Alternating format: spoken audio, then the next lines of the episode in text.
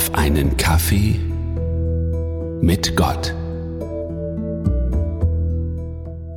Konflikte sind im menschlichen Zusammensein leider unvermeidlich. Und es bleibt nicht immer konstruktiv. Manchmal wird es emotional, verletzend, beleidigend. Damit das Zwischenmenschliche aber weiterhin funktioniert, ist es wichtig, eine Brücke zu bauen. Auf Seiten der Person, die verletzt wurde, heißt diese Brücke Vergebung. Auf Seite der anderen Person, die verletzt hat, ist es die Verzeihung. Genauer, um Verzeihung zu bitten. Im wirklichen Leben kann man diese beiden Seiten nicht immer klinisch rein voneinander trennen. Es sind Mischformen. Aber es geht mir hier darum, um das System dahinter. Wenn ich jemand anderen um Verzeihung bitte, drücke ich dadurch aus, dass mir mein Verhalten leid tut, dass ich den Schmerz der anderen Person anerkenne, dass mich mein eigenes Verhalten traurig macht. Und es ist ein Ausdruck dessen, dass ich mir wünsche, dass diese Beziehung weiterläuft und ich alles dafür unternehmen möchte.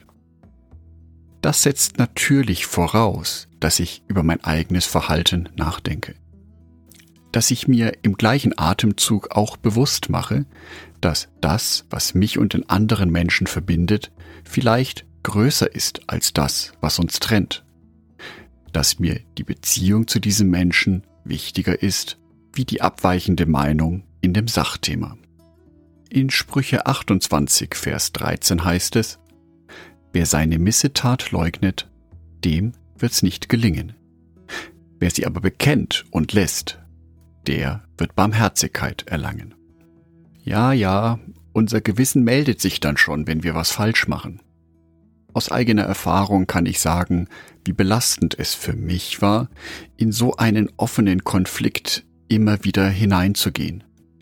Tagtäglich mit einer Person zusammen zu sein, von der ich wusste, ich habe diese Person verletzt. Nach etlichen Wochen hatte ich dann endlich den Mut zusammen, mich aber genau dieser Person zu stellen, um Verzeihung zu bitten. Dieser Moment war einerseits sehr aufregend, aber auch befreiend. Und es war der Wendepunkt, dass ich und diese Person uns wieder angenähert haben. Was uns im Kleinen häufig schon so schwer fällt, lebt uns Gott aber im riesengroßen Maßstab vor. Wir Menschen sind es, die sich gegen Gott auflehnen, die teilweise ganz bewusst gegen das verstoßen, was er Gutes für uns vorgesehen hat.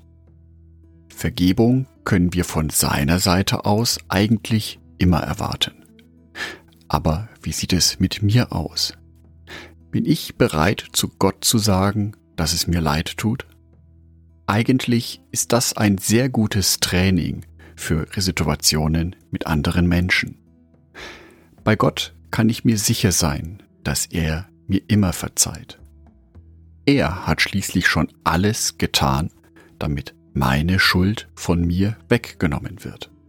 1. Johannesbrief, Kapitel 1, Vers 9. Wenn wir aber unsere Sünden bekennen, so ist er treu und gerecht, dass er uns die Sünden vergibt und reinigt uns von aller Ungerechtigkeit. Im Gebet mit Gott, nur er und ich. Da kann ich die Erfahrung machen, wie heilend es sein kann, um Verzeihung zu bitten. Wie wohltuend es ist, ganz offen und ehrlich zu sein.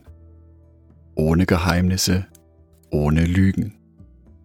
Selbstverständlich kann das sehr schwer fallen und unangenehm sein.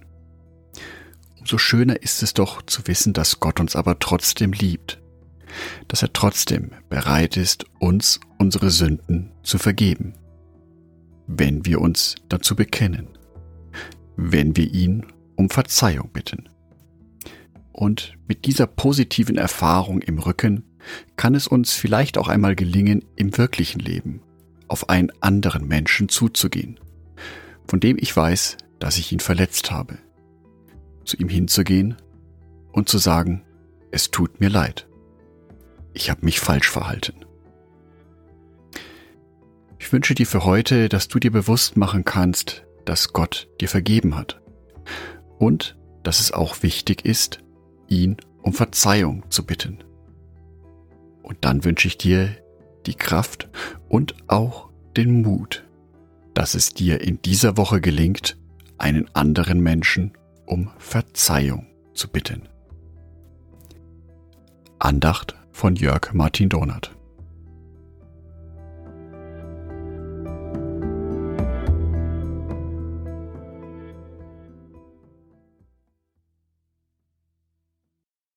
Ein herzliches Dankeschön an alle meine Patreons, die es mir ermöglichen, weiterhin den Podcast auf einen Kaffee mit Gott zu produzieren.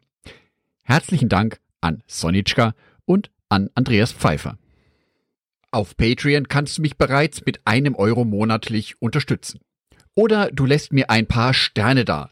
Das sagt dem Algorithmus nämlich, dass dies ein guter Podcast ist und wird so mehr Menschen angezeigt. Vielen Dank schon vorab.